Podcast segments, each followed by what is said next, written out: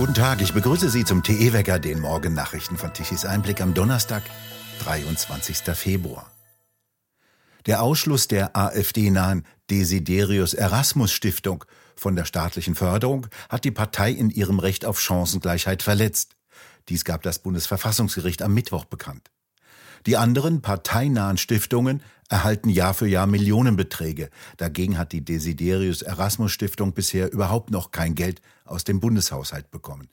Ein bedeutendes Urteil, das über die Frage der Finanzierung dieser Stiftung hinausgeht. Ulrich Vosgerau, Sie haben die AfD vertreten. Wie schätzen Sie das Urteil denn ein? Das Urteil ist gewissermaßen eine Sensation. Das äh, Bundesverfassungsgericht hat hier klargestellt, dass die staatliche Finanzierung der parteinahen Stiftungen nicht so weitergehen kann wie bisher, das heißt ohne gesetzliche Regelung. Und das Bundesverfassungsgericht hat insbesondere klargestellt, dass die AfD durch die Nichtberücksichtigung der ihr nahestehenden Stiftung, der Desiderius Erasmus Stiftung, bereits seit 2019 in verfassungsrechtlich nicht gerechtfertigter Weise benachteiligt wird.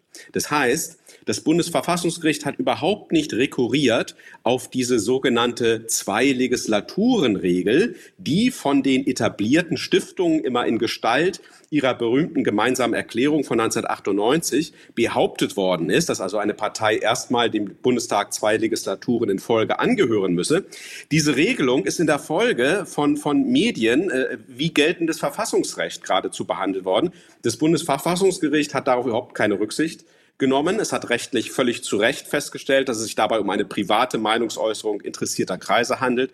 Und wir haben also schon, die DES hat seit 2019 bereits einen Anspruch auf staatliche Förderung, der ihr verfassungsrechtlich nicht gerechtfertigt von den anderen entzogen worden ist. Das ist ein großer Erfolg.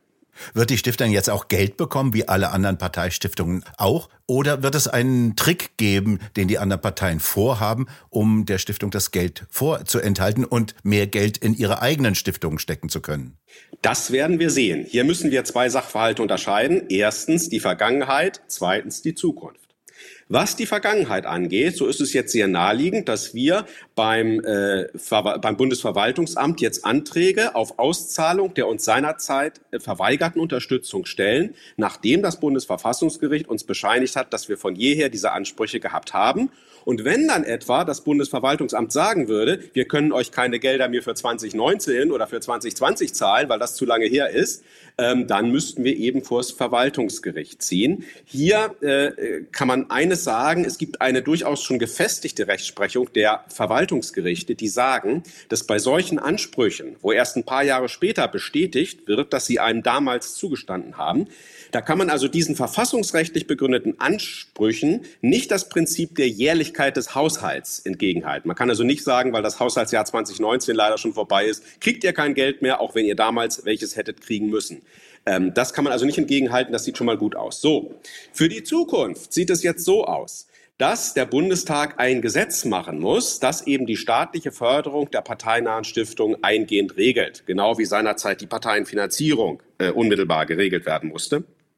Es ist absehbar, dass jetzt äh, die anderen Parteien, die dieses Gesetz sehr dringend und sehr schnell machen müssen, denn sonst könnten sie ihren eigenen Stiftungen nichts mehr auszahlen demnächst, sie müssen also das Gesetz machen, ähm, dass die anderen Parteien jetzt mit welchen Tricks und Winkelzügen auch immer das Gesetz so auszugestalten versuchen werden, äh, dass ihre eigenen nahestehenden Stiftungen noch mehr Geld bekommen als früher und die DES als einzige gar nichts. Da soll man sich aber nicht täuschen. Es ist nämlich mitnichten so, auch das liest man, liest man manchmal falsch in der Presse, dass äh, das Gleichbehandlungsgebot und die Verpflichtung zur staatlichen weltanschaulichen Neutralität nur so lange gelten würde, wie es kein Gesetz gibt, das ein anderes befiehlt, das also zum Beispiel sagt, DES kriegt als einzige gar nichts sondern vielmehr ist es so, dass das Gleichbehandlungsgebot und die Verpflichtung zur weltanschaulichen Neutralität des Staates Verfassungsgebote sind. Sie sind also übergesetzlich. Ein künftiges Gesetz wäre an diesen Geboten zu messen. Ich sehe allerdings vorher, dass wir möglicherweise gegen das neue, jetzt kommende Gesetz dann erneut die Verfassungsbeschwerde werden erheben müssen. Das kann ich jedenfalls nicht ausschließen. Das müssen wir auf uns zukommen lassen. Als die Grünen in den Bundestag kamen, gab es ja ähnliche Auseinandersetzungen. Die wollten auch Geld für ihre Stiftung, für die Heinrich-Böll-Stiftung kam. Das verweigerten ihr die anderen Parteien seinerzeit. Hat dieses einen ähnlichen Charakter oder ist das grundsätzlich anders gelagert, dieser Streit jetzt? Ja, das ist grundsätzlich anders gelagert. Also die Grünen sind ein denkbar schlechter Vergleich. Da wird uns gern entgegengehalten, dass es bei den Grünen ja auch ewig und drei Tage gedauert habe, bis die zum ersten Mal Geld gekriegt haben für ihre Stiftung. Das hat aber ganz andere interne Gründe. Das lag daran, dass die Grünen ursprünglich drei Stiftungen hatten. Die Böll Stiftung, die Regenbogen Stiftung und noch eine weitere Stiftung und die konnten sich viele Jahre nicht einigen, wer denn nun die eine und einheitliche parteinahe Stiftung ist. Und deswegen haben die Grünen äh, lange kein Geld gekriegt. Und als sie sich einmal äh, geeinigt hatten auf das, was sie dann Stiftungsverband Regenbogen genannt haben, da haben sie doch sehr zügig Geld bekommen.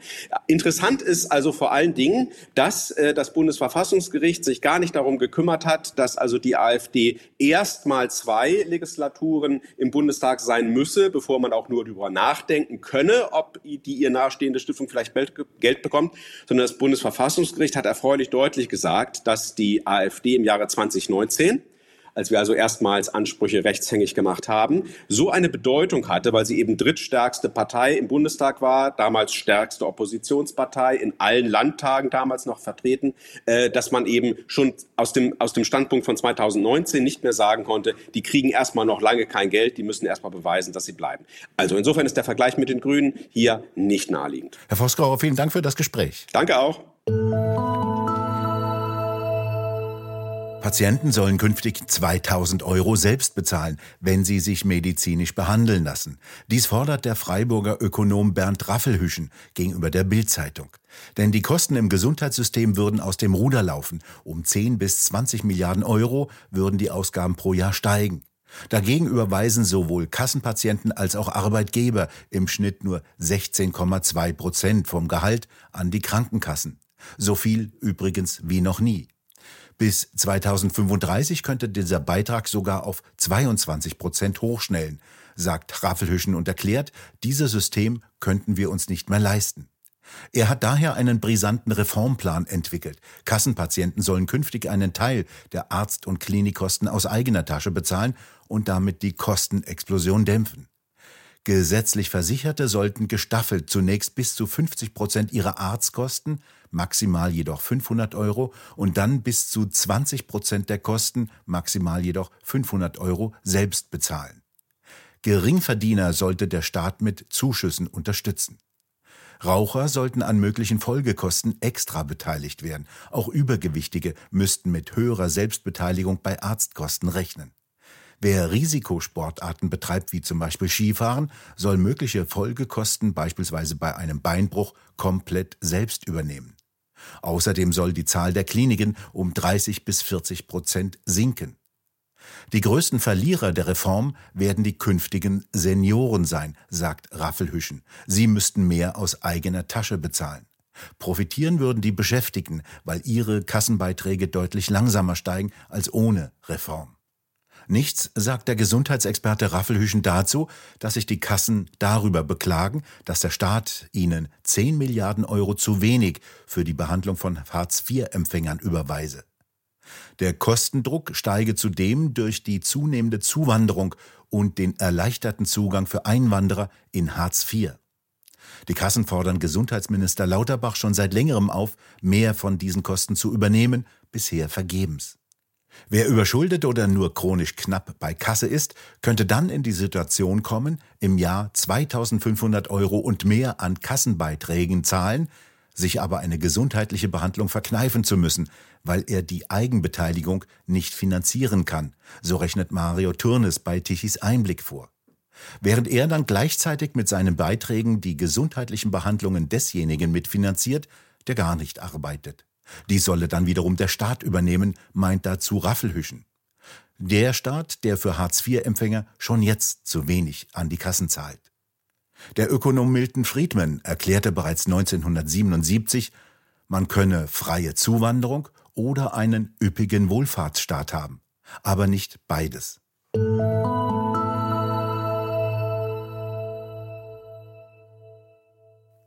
In Stuttgart beschwerte sich der Lokführer einer S-Bahn laut über den Zustand seines neuen Zuges und damit über den Zustand an seinem Arbeitsplatz. Der Zug beschleunige nicht mehr richtig. Das liege daran, dass, so wörtlich, wir nur noch mit dem allerletzten Dreck und Schrott herumfahren. Da sagte er völlig genervt vom schlechten Zustand seiner S-Bahn bei einer Ansage über die Zuglautsprecher. Der Zug nicht mehr so richtig beschleunigt, liegt daran, dass wir hier nur noch mit dem allerletzten Dreck rumfahren beachten Sie bitte, dass die neuen Fahrzeuge, die wir bekommen haben, einfach nur noch Schrott sind. Und mit diesem Scheiß hier dürfen wir rumfahren. Nächster Halt, Schwarzstraße, Ausstieg links. Die Bahn bestätigte die Störanfälligkeit der Fahrzeuge. Schon der Verkehrsausschuss der Regionalversammlung übte scharfe Kritik am Chaos im S-Bahn-Verkehr und forderte schnelle Verbesserung. Ein Viertel der S-Bahnen sei nicht einsatzbereit, deswegen mussten Züge ausfallen und sogar im Fahrplan gestrichen werden. 58 neue Züge hat die S-Bahn beim Hersteller Alstom bestellt. 43 wurden ausgeliefert, doch die fahren nicht richtig. Unter anderem müsse Software abgedatet werden. Hersteller arbeite mit Hochdruck, wie es hieß, daran. Eine Katastrophe vor allem für Pendler. Die sollen nach dem grünen Willen der baden-württembergischen Landesregierung nur noch mit dem ÖPNV und nicht mit dem eigenen Auto nach Stuttgart fahren. Doch seit Wochen sind schon weniger S-Bahnen im Raum Stuttgart fahrbereit. Trotz dieser Einschränkungen will die S-Bahn Stuttgart für ihre Fahrgäste ein verlässliches und planbares Zugangebot fahren, behauptet die S-Bahn. Wie macht sie das? Sie lässt Züge ausfallen, damit wenigstens das Nichts planbar ist. In den sozialen Medien übrigens erhält der S-Bahn-Lokführer viel Zustimmung. Endlich mal einer, der die Wahrheit sage, heißt es. Oder es sei aber überall so. Das Wetter ändert sich heute. Es wird unbeständiger, in jedem Fall stärker bewölkt. Im Norden gehen die Temperaturen zurück und es gibt ab und zu etwas Regen. Die Temperaturen reichen heute nur bis 8 Grad im Norden und bis 12 Grad im Süden. Der sonnige Vorfrühling im Süden ist erstmal vorbei. Es wird noch einmal zum Wochenende hin spätwinterlich mit Schneefällen am Samstag, allerdings eher in höheren Lagen, am Alpenrand, sogar bis in die Täler mit ziemlich frostigen Nachttemperaturen. Der Sonntag verspricht wieder sonnig zu werden, allerdings weiterhin mit kalten Nächten. Und nun zum Energiewendewetterbericht von Tichys Einblick. Der Wind frischt im Norden zum Wochenende hin wieder auf, nachdem er sich in den vergangenen Tagen schlafen gelegt hatte. Es gibt also wieder Strom von den Windrädern, allerdings nur in Böen, und das mag eine gleichmäßige Versorgung mit Strom ganz und gar nicht. Gestern lieferten die rund 30.000 Windräder fast nichts Nennenswertes, ganze 4 Gigawatt elektrische Leistung um 12 Uhr mittags. Die Photovoltaikanlagen pumpten um 12 Uhr knapp 22 Gigawatt in die Netze.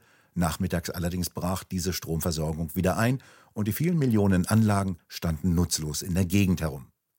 Doch Deutschland benötigte um 12 Uhr mittags knapp 65 Gigawatt elektrischer Leistung. Ohne konventionelle Kraftwerke wäre es wieder dunkel geworden in Deutschland. Wir bedanken uns fürs Zuhören. Schön wäre es, wenn Sie uns weiterempfehlen. Weitere aktuelle Nachrichten lesen Sie regelmäßig auf der Webseite tichiseinblick.de und wir hören uns morgen wieder, wenn Sie mögen.